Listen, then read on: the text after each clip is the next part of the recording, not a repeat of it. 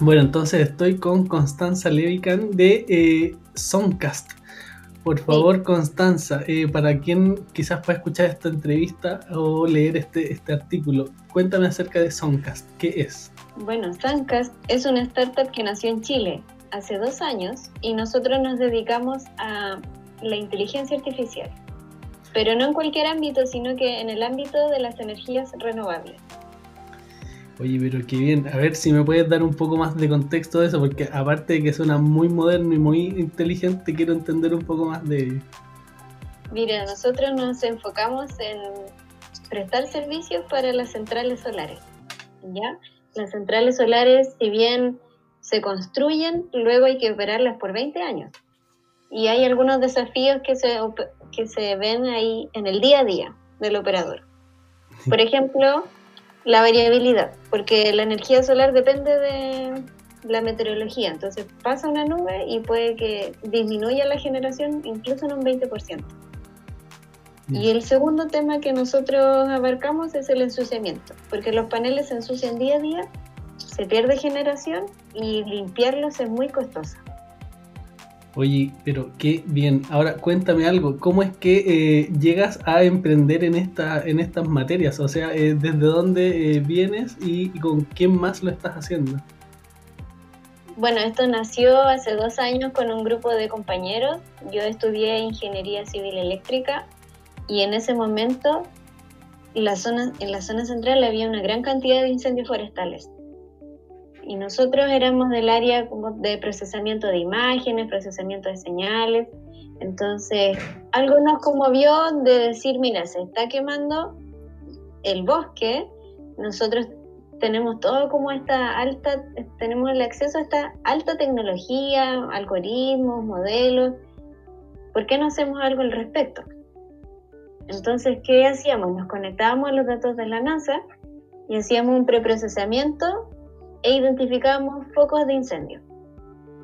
Entonces el objetivo era decir, mira, aquí hay un foco de incendio y alertar. O sea, una alerta temprana apenas aparece un, incendio de esa magnitud. Así que eso fue lo primero que hicimos. Fuimos a un concurso, ganamos un concurso que se llama Maratón Big Data Intel. Y, y, fue muy entretenido, también fue emocionante esto como de los pitch, que todo es tan rápido y, y también ver cómo que con la tecnología uno puede ayudar en problemas reales y problemas muy graves. Así es. Bueno, desde ya ustedes se pudieron dar cuenta cómo está conformado este equipo. ¿Quién más está junto a ti, Constanza? Bien, luego de, de esto pasó un tiempo, nos enfocamos en la energía solar y algunos compañeros se retiraron y conformé nuevamente el equipo y actualmente es bien pequeño, pero es un equipo muy capacitado y muy competitivo. Contamos con Christian Pieringer, especialista en inteligencia artificial, que de hecho fue mi profesor en la universidad, mi profesor de programación avanzada. Entonces para mí es un tremendo honor que se esté sumando a Sanka. Y también, por ejemplo, Germán Rotter en el área comercial, que tiene más de 10 años de experiencia, que ha tenido cargos de todo tipo en el ámbito solar, en operación, cargos más comerciales, y también con Luis Leiva, que es nuestro desarrollador web, que también es, eh, no es tan experimentado, sino que es muy apasionado. Qué bien. Se necesita, me imagino, pasión también para poder eh, salir con una solución como esta que, no es menor. Tengo que preguntarte, ¿quiénes son hoy día eh, los clientes de Soundcast? ¿Quiénes son los que están interesados en esta tecnología? Bueno, eso es lo más llamativo, porque nosotros somos un equipo pequeño, chileno, y nuestros clientes son pero gigantes. O sea, son empresas multinacionales que tienen operaciones en los cinco continentes. Incluso las empresas que pudiesen ser más pequeñas son fondos de inversión extranjeros que tienen inversiones en muchos lugares, o sea, son de verdad como empresas muy gigantes respecto a nosotros. Y eso es lo más interesante porque estamos de cierta forma cruzando barreras y compitiendo con, con empresas bien grandes. Oye, claro que sí. ¿Cómo, ¿Cómo se hace? Porque me imagino que para un grupo pequeño, quizás no tan experimentado, ¿cómo es que se sale a conversar con grandes empresas? Y ahí quiero preguntarte, ¿quiénes son estos como aliados que has ido encontrando en el tiempo para poder llevar un, negocio como este? Bueno, al principio es muy difícil porque uno no, no, tiene experiencia ni siquiera como de ir a reuniones así tan formales, porque yo fundé Sancas estando en el pregrado y, entonces no, no, no, alcancé como a estar en la industria, no es tener ese roce así tan formal. Y bueno, la relación con nuestros clientes actuales fue muy de a poco, gracias, por ejemplo, estamos trabajando ahora con la multinacional Acción Energía para entregar las predicciones de las centrales de Chile y México, pero gracias a una relación de un año y medio. O sea, de nosotros haber llegado en un concurso de innovación abierta que considero que son muy relevantes. Y ahí nosotros llegamos, pasó un proceso de selección, luego presentamos y fuimos de las dos empresas que finalmente hizo un piloto con Acción Energía el año pasado. Entonces se realizó el piloto que tiene todo un tiempo de implementación, después un tiempo de resultados y después otro tiempo en que la empresa te dice, ya mira, sí, me gustó, así que vamos a hacer una segunda etapa. Eso me refiero, que la relación, sobre todo con estos clientes grandes, no, no fue de que nosotros tuvimos que convencerlos, sino que de que ellos entienden que la innovación es importante y tenían estas puertas abiertas desde antes. Súper bien. Eh, actores de, desde el gobierno, empresas chilenas también que fueron apareciendo a lo largo, me imagino que también hay algún tipo de esos aliados, ¿no? Sí. Em, desde el momento inicial, desde el momento cero, desde que Sancas no se llamaba Sancas, porque antes tenía otro nombre, nos encontró en definitiva en un concurso que se llama La Fiebre del Sol, nos encontró en la Fundación Chile con su aceleradora que se llama Chile Global Ventures. Y nosotros ya estamos hace dos años trabajando con ellos y han sido un gran apoyo. Por supuesto hay que nombrar a Corfo, que es el apoyo de, de casi el 100% de los emprendedores en Chile, porque aún no existe como un fuerte, una fuerte inversión privada. Y también justamente ahora estamos eh, próximos a lanzar una alianza que realizamos con la empresa ABB, que también es una empresa muy grande que está en muchísimos países, en los cinco continentes, y ese también fue un proceso largo, o sea, fue un proceso de un año de trabajo, de conocerse, de, de encontrar un punto en común. Qué bien. Oye, desde ya, de verdad, felicitaciones para tu equipo, felicitaciones para ti, por supuesto. Eh, ha, sido muy eh, eh, habitual encontrarte hoy día en algunas noticias y medios por ahí, así que bueno, felicitaciones desde ya. Y, en base a lo mismo, Constanza, me gustaría entender para ti hoy día, quizás incluso siendo mujer, ¿qué desafíos, cuáles son esos, esos desafíos que has tenido que ir superando para poder hoy día también llevar tu, tu, tu propuesta a este, a este nivel? Bueno, hay todo tipo de desafíos. El emprendimiento es como un, lugar de problemas.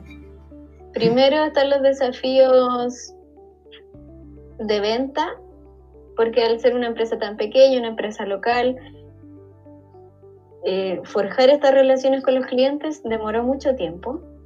Quizás ahora nosotros ya podemos tener clientes de forma más rápida, pero porque tenemos estos clientes anteriores. Entonces, en, ese aspecto, como generar confianza. El segundo desafío es realmente tener un producto que se ajuste al mercado, porque en primera instancia, sobre todo como los, los que somos muy tecnológicos, nos apasionamos de la tecnología, como del modelo, del, de lo que sea, pero luego vamos al mercado y no, no, no, le sirve a la persona, no le gusta, no era lo que buscaba, entonces ese es el segundo desafío.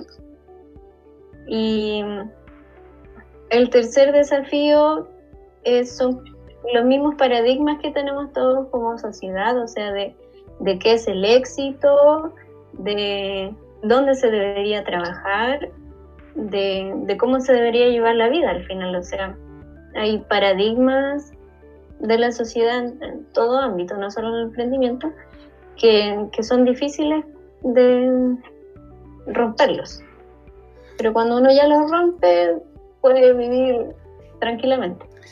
Bueno, insisto, de verdad, felicitaciones. Ojalá tengamos muchas más constancias que vengan a romper este tipo de paradigmas, logren eh, desarrollar tecnología 100% nacional y poder escuchar estas historias de éxito. Quiero, eh, eh, y, me voy a aprovechar porque sé que eres una persona de tecnología, quiero que me cuentes un poco más de eso, o sea, cómo es que... quizás qué tecnologías hoy día están desarrollando, qué están usando. Hay robótica, entiendo, de por medio también. Mira, la tecnología, bueno, 100% digital. Primero nosotros accedemos a los datos que existen en las centrales. O sea, en las centrales ya hay sistemas de información y que llueven datos. Todo en tiempo real, o sea, un montón de información, pero esa información hay que utilizarla para algo, no solo como para mirarla y monitorear lo que realmente sucede. Lo que nosotros hacemos es aplicar algoritmos para ver qué va a suceder mañana, la próxima semana y, anticiparse a los hechos y así mejorar la, operación de la central. En ese aspecto, nosotros realmente lo, que más utilizamos son las redes neuronales. Entonces hay mucho entrenamiento de, de redes neuronales de, y de saber qué tipo de red se usa. Y en ese aspecto, los que trabajan en, el Machine Learning le encanta probar distintos tipos de redes y ver cuál funciona mejor y que a veces yo tengo una red que uso 10 variables de entrada, pero después probé otra configuración con 5 variables de entrada y tuve un 5% mejor de rendimiento y entonces como realmente una carrera eh, crear el mejor modelo. En eso al final consiste Sancas internamente en la parte del desarrollo. Qué bien, qué bien. ¿En qué están hoy como, como equipo? Eh, veo que están eh, ya está eh, viendo pilotos en, en, el extranjero, pero ¿qué más es lo que se está desarrollando hoy día dentro de este equipo? Hoy día estamos bueno, con este cliente de Acción Energía para probar nuestro servicio de predicción en otro país, que sería México, y tenemos, estamos por varios caminos, porque hay que hacerlo todo al mismo tiempo lanzando un nuevo, un nuevo servicio que se llama gestión de, limpieza. De este servicio ayuda a las centrales para decidir cuántas veces y en qué fecha del año se debe realizar la limpieza. Cosa de cómo ajustar muy bien las perillas porque este costo es muy alto y además hay que, eh, hay que preverlo porque hay que llevar equipos, físicos, equipos humanos, agua en camiones, a las centrales que siempre están adentro del desierto, es muy difícil llegar, entonces toda una logística difícil. También estamos mirando otros desarrollos, sí o sí, siempre estamos en eso. Por ejemplo, nos interesa mucho ingresar a la energía eólica mm. y mm, la internacionalización, que por ahora no es nuestro foco, pero por ejemplo nos han contactado empresas de Perú, de México, gracias a, la nota de prensa que, se publicó, así que como tocando todas las teclas al mismo tiempo y, lo más rápido posible. Excelente, bueno, no, no, me, es que me parece súper bien, de verdad. Eh, ¿cómo, ¿Cómo y, un poco también hoy día, para ti, ¿cómo ves también esos desafíos de aquí en adelante? O sea, eh, hacia dónde tienen que hoy día enfocarse, ¿Dónde, dónde pone el foco el equipo de Soncas? El foco del equipo de Soncas es eh, todos estos modelos que ya se probaron, que se testearon, pero ya hay que llevarlo como un nivel industrial. Porque puede uno que haga las cosas bien, pero por ejemplo puede que nos demoremos mucho, Em, o que se ajuste mucho a cada central, como hacer cosas ya que, sirvan para varias centrales, que, el cliente sea más fácil de, de ingresarlo a la plataforma, es decir, robustecer nuestro sistema y nuestros desarrollos. Excelente. Muy, muy bien. me gustaría entender también, eh, y en realidad más que entender, me gustaría, yo creo que de verdad estás más que capacitada para poder dar un consejo. Eh, a ver, eh, aquí voy a hacer quizá un pequeño corte. la interacción que he tenido con los emprendedores eh, responde a los números que también hoy día podemos ver. O sea, hay un 80%, más de un 80% de emprendedores que son hombres, muy pocas mujeres eh, como visibilizadas, ¿cierto? Emprendiendo. Estoy seguro que tú, Constanza, puedes dar un consejo para las chicas que hoy día pudiesen escuchar este, este capítulo, eh, leer tu nota, dónde quizás empezar a explorar hoy día, qué, qué tecnologías, no sé, algún consejo que nos puedas dar. Qué buena pregunta. Bueno, me encanta poder dar algún mensaje a las niñas o las jóvenes que, estén pensando. Primero, el hecho de que haya pocas mujeres en STEM, en carreras técnicas, es solo la punta del iceberg, o sea, hay mucho hacia atrás de la forma de que se crían a las niñas, de, no sé, como dije hace poco en otra entrevista, desde el uniforme que tenemos las mujeres, que si usamos pero falda ya, ya no podemos correr libremente o saltar o eh, eh, dar una vuelta a carnero, dije, ¿sabes? Eh, entonces, primero como persona, o sea, como sociedad, tenemos que entender que eso es solo un resultado de cómo hemos hecho el proceso hacia atrás. Y en especial a las niñas y a las jóvenes que, que se metan, o sea, que es demasiado interesante y que el conocimiento es poder, sobre todo mirando en las tendencias del futuro. O sea, pensemos ahora, estamos todos en cuarentena, estamos todos en nuestras casas y la gente que creó sistemas mirando el futuro, como el que creó Zoom, eh, son las personas que están ganando la carrera. Y que en Chile nosotros tenemos mucho talento para empezar a ganar la carrera y en Latinoamérica en general. O sea, tenemos mucha riqueza que solo la entregábamos y que ahora nosotros tenemos que, que entender más, eh, aprisionarla más y crear productos, crear servicios, eso, eso es todo. O sea, pero claro, a las niñas y a las jóvenes que, que se metan en esto, se metan en la tecnología y, y va a haber algún lugar que les guste. Qué bueno, de verdad yo eh, me siento eh, comprometido con poder también llevar un mensaje hasta los jóvenes.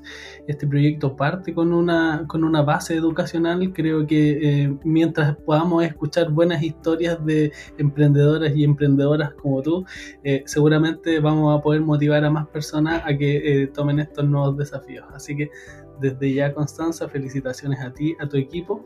Hay una pregunta que es transversal a todos los últimos entrevistados y obviamente te la voy a plantear. Es, eh, quisiera saber para ti, Constanza, si, eh, cuáles son tus tres startups chilenas favoritas. Ah, bueno, Not Company, totalmente. Eh, soy una fan de Not Company por, por el hecho de, tener este propósito tan claro y, y, y ingresado la inteligencia artificial a los alimentos es algo como tan difícil que ni siquiera ahora me lo puedo imaginar. También Fintual, creo que están haciendo un excelente trabajo. Eh, me encantaría que Fintual sea una FP. y, y, a ver qué otra más. Bueno, tenemos a Plátanos, que también es bien interesante. Pero yo diría que mis dos favoritas son Not Company y Fintual. Genial, no, muy bien. Bueno, de alguna manera, eh, Notco y Fintual también son parte de las startups chilenas favoritas de los emprendedores con los que he tenido la oportunidad de conversar. Así que está bien. Tenemos buenos referentes también. ¿Cómo no seguir este camino que hoy día ustedes están dando? Así que Constanza, de verdad, agradecido de haber podido conversar contigo, saber un poco más de ti, que puedas dar un consejo, entregar este, esta, este empuje. Así que nada, desde ya agradecer tu tiempo. Espero que podamos seguir viendo más ejemplos de, de éxito como el de ustedes. Y por favor, sigan adelante haciéndolo bien. Muchas gracias, de verdad, muchas gracias por la invitación. Que sigan startups chilenas. Muchas gracias, Constanza, que tengas buena tarde. Chao.